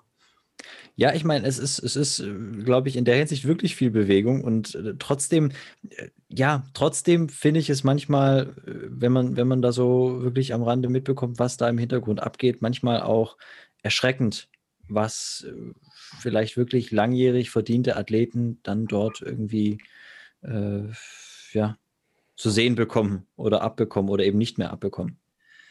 Ja, also ich denke, das wird noch für die eine oder andere Schlagzeile sorgen, was da genau die Strategie ist und warum und weshalb. Ähm, ja, Vermutungen sind immer schwer, ne, da jetzt anzustellen. Vielleicht gibt es mal irgendwo ähm, mal, ja, eine, ein bisschen, bisschen aufklärerischen Moment.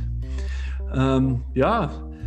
Was wir jetzt auf jeden Fall noch haben, sind ein ähm, bisschen in Vergessenheit geraten, die, die, drei Fragen auch an den Marcel.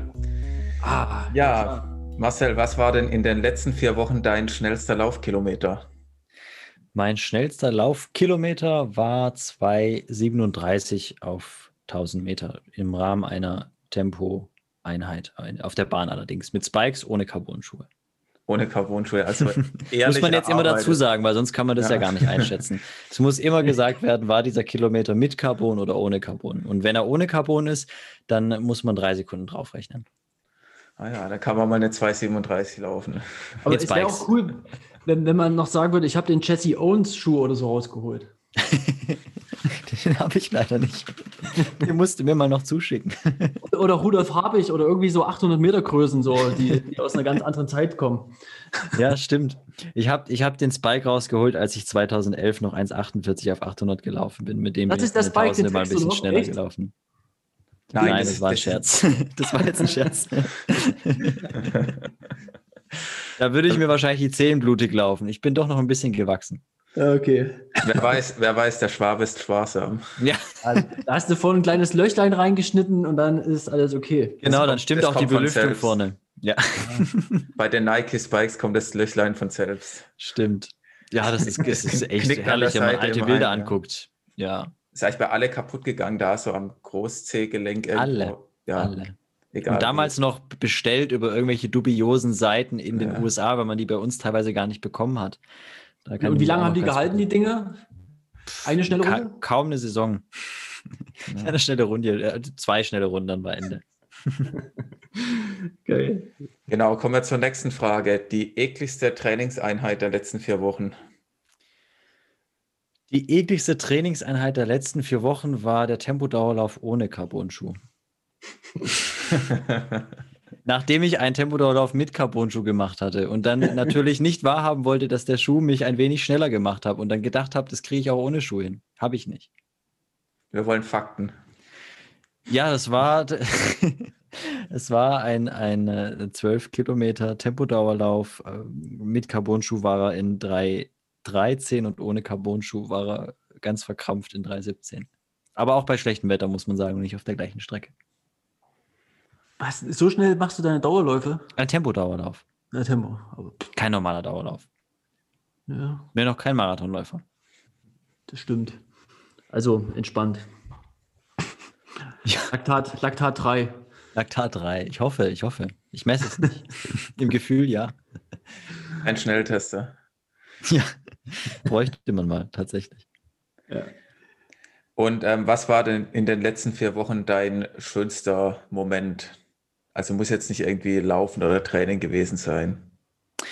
Beim Praktikum im Radio, da saß ich an einer Pressekonferenz und äh, musste mal wieder ein bisschen äh, kreativ sein, um da irgendwie ein paar schöne Töne rauszubekommen. Und da ging es um äh, den Mainzer Trainer, den damaligen Mainzer Trainer, der ist ja jetzt nicht mehr der, der war, wurde ja gewechselt, um den Jan Moritz Lichte. Und das war eine Pressekonferenz, wo äh, ja irgendwie so ein bisschen langweilig war und ist irgendwie nicht viel bei rumgekommen. Und dann hat es mich irgendwie den Fingern gekribbelt und ich habe mich in ähm, das B-Studio verzogen und habe so ein paar Ideen gehabt und habe einfach zum Spaß mal ähm, da was zusammengeschnibbelt und äh, habe diese Antworten, die einfach ein bisschen Banane waren von dem Trainer, in so eine Sendung mit der Mausrahmen gepackt und das mal eingesprochen und mit bisschen Musik unterlegt.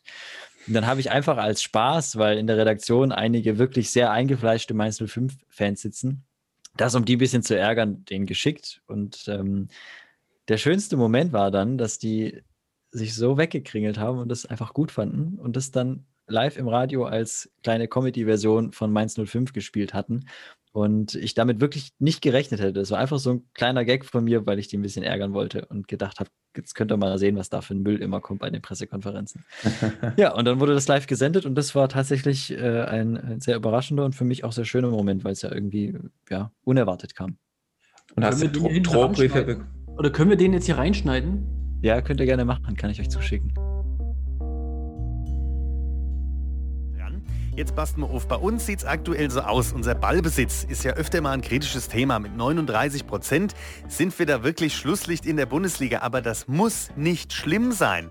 Außerdem auch die Bielefelder, die haben nur 41 Prozent viel mehr vorzuweisen. Unser Cheftrainer Jan Moritz Lichter hat das Ganze mit sehr viel Humor genommen während der Pressekonferenz. Und das ist, glaube ich, das Wichtigste. Das zeichnet uns Mainzer auch aus, dass wir uns selber vielleicht nicht ganz so ernst nehmen und uns auch über uns selbst lustig machen können. Und das haben wir in folgender Form mal getan, in Form einer bekannten Kindersendung. Hallo, liebe Fußballfans. Kommen wir einmal zum FSV Mainz 05. Ja, der hat ja einen Cheftrainer. Das ist der Jan Moritz Lichte. Morgen. Guten Morgen, Jan Moritz. Unsere 05er Fußballjungs haben in der gesamten Bundesliga ja bekanntermaßen den niedrigsten Ballbesitz aller Mannschaften. Tja, nur 39 Prozent der Spielzeit klebt der Ball an den Stollenschuhen unserer FSVler. Klingt wenig, ist auch so. Aber das, liebe Fans, ist natürlich kein Grund nervös zu werden. Alles gewollt, alles geplant und alles Taktik. Ich glaube, das ist einfach was, wo wir, wo wir gucken müssen, wo haben wir unsere Stärken am Ende und was, äh, was bringt uns dazu, Torchancen zu haben. Aber das, das prinzipiell uns jetzt nicht ausmacht, äh, das Ganze, wenn der Gegner mehr Ballbesitz hat als wir. Was uns als Schwäche ausgelegt wird, ist eigentlich eine Stärke. Kritisch wird es jetzt aber am kommenden Samstag gegen Bielefeld. Denn Bielefeld hat mit 41 Prozent, klingt ebenfalls wenig, ist ebenfalls auch so, den zweitniedrigsten Ballbesitz in der Bundesliga. Wir treten also gegen jemanden an, der uns mit unseren eigenen Waffen schlagen könnte. Aber auch dafür hat unser Cheftrainer eine geniale Lösung. Ja, wir hatten überlegt, mit Bielefeld uns abzuspringen, dass wir ohne Ball spielen, dann dieses Spiel. Ach, so ist das.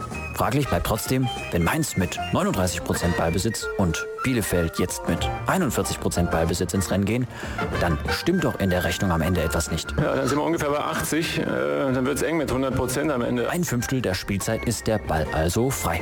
In dieser Zeit könnte der Schiedsrichter ja auch ein wenig Es mitkicken. ist ja nicht so, dass wir uns dagegen wehren, den Ball zu haben, sondern wir haben nur, wenn wir den Ball haben, eine Idee, äh, ja, wie, wir, wie wir schnellstmöglich zum Tor kommen. Und das, das bedeutet einfach, dass du am Ende Ende weniger Ballbesitz hast.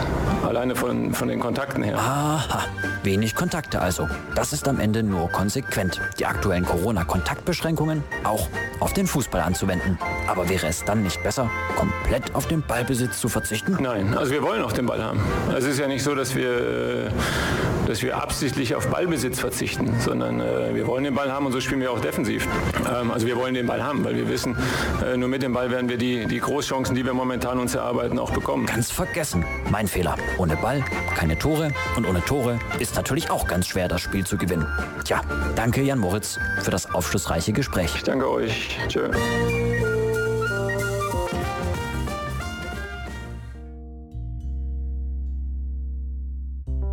Eigentlich in einer Redaktion auch Leute zum, zum Laufen begeistern?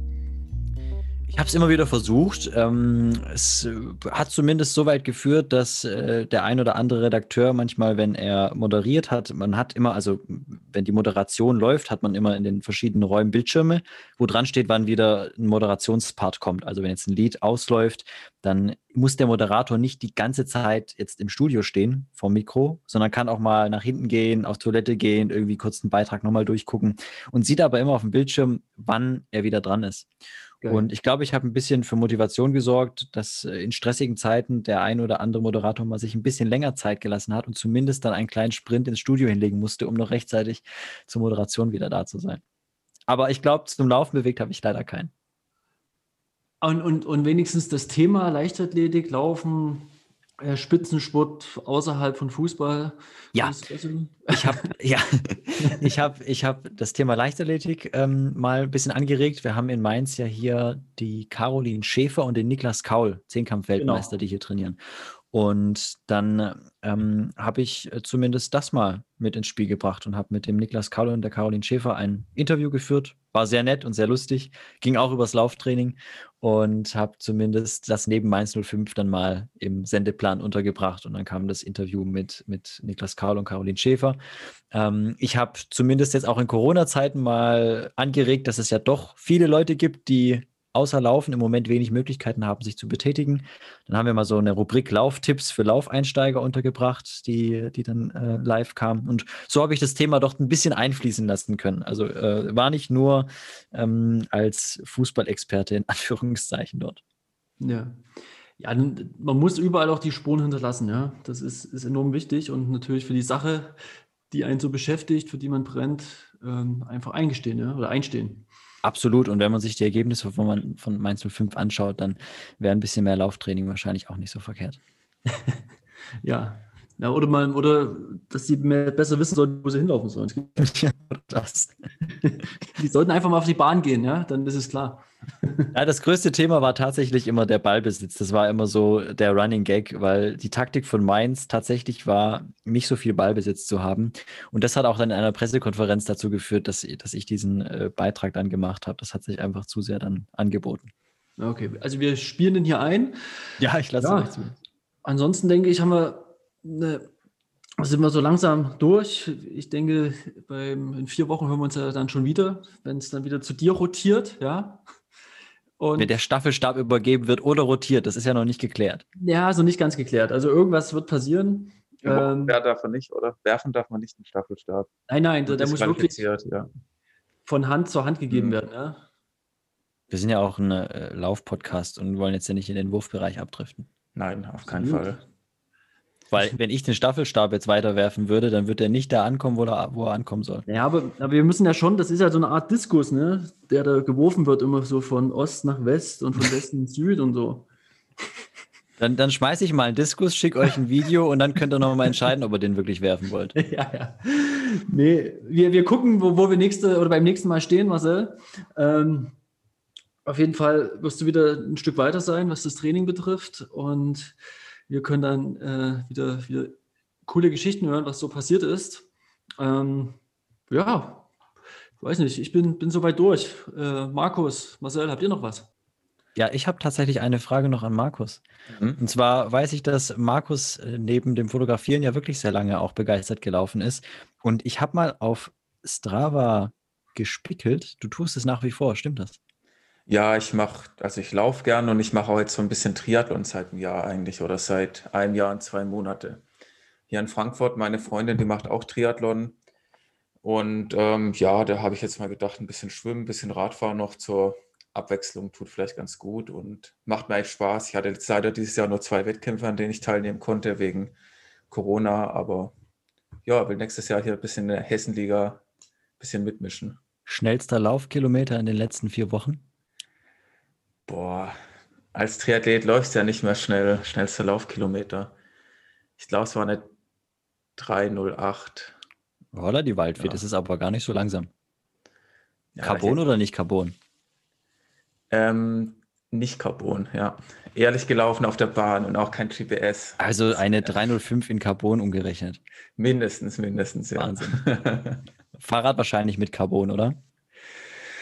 Ähm, tatsächlich ja, aber trotzdem eher so eine günstigere Variante. Ja, also ich habe die Materialschlacht noch nicht angenommen beim Triathlon und ich glaube, ich werde sie auch nicht annehmen. Abwarten, das kommt mit den Wettkämpfen. Ah, ich glaube eher nicht. ja, aber dann würde ich sagen, wir schauen mal, ähm, mit wem wir nächste Woche sprechen, wie weit wir denn den Staffelstab werfen können. Vielleicht, Wo er denn landet. Vielleicht werfen wir ihn sogar ein bisschen über den Teich Vielleicht aber nächste Woche auch noch nicht. Das wissen wir noch nicht ganz genau. Stimmt's, Alex? Ja, ähm, über den Teich werden wir schon kommen irgendwie, aber die Frage ist, welcher Teich, ne? ja. Solange es nicht nur der Gartenteich ist. Irgendein Teich wird dabei sein, ja. Genau. Ja, äh, genau, also dann, wir hören uns nächste Woche äh, zur gewohnten Zeit und dann sage ich mal Adieu, viel Spaß, bleibt gesund, bleibt fit und ja. Bis in einem Monat.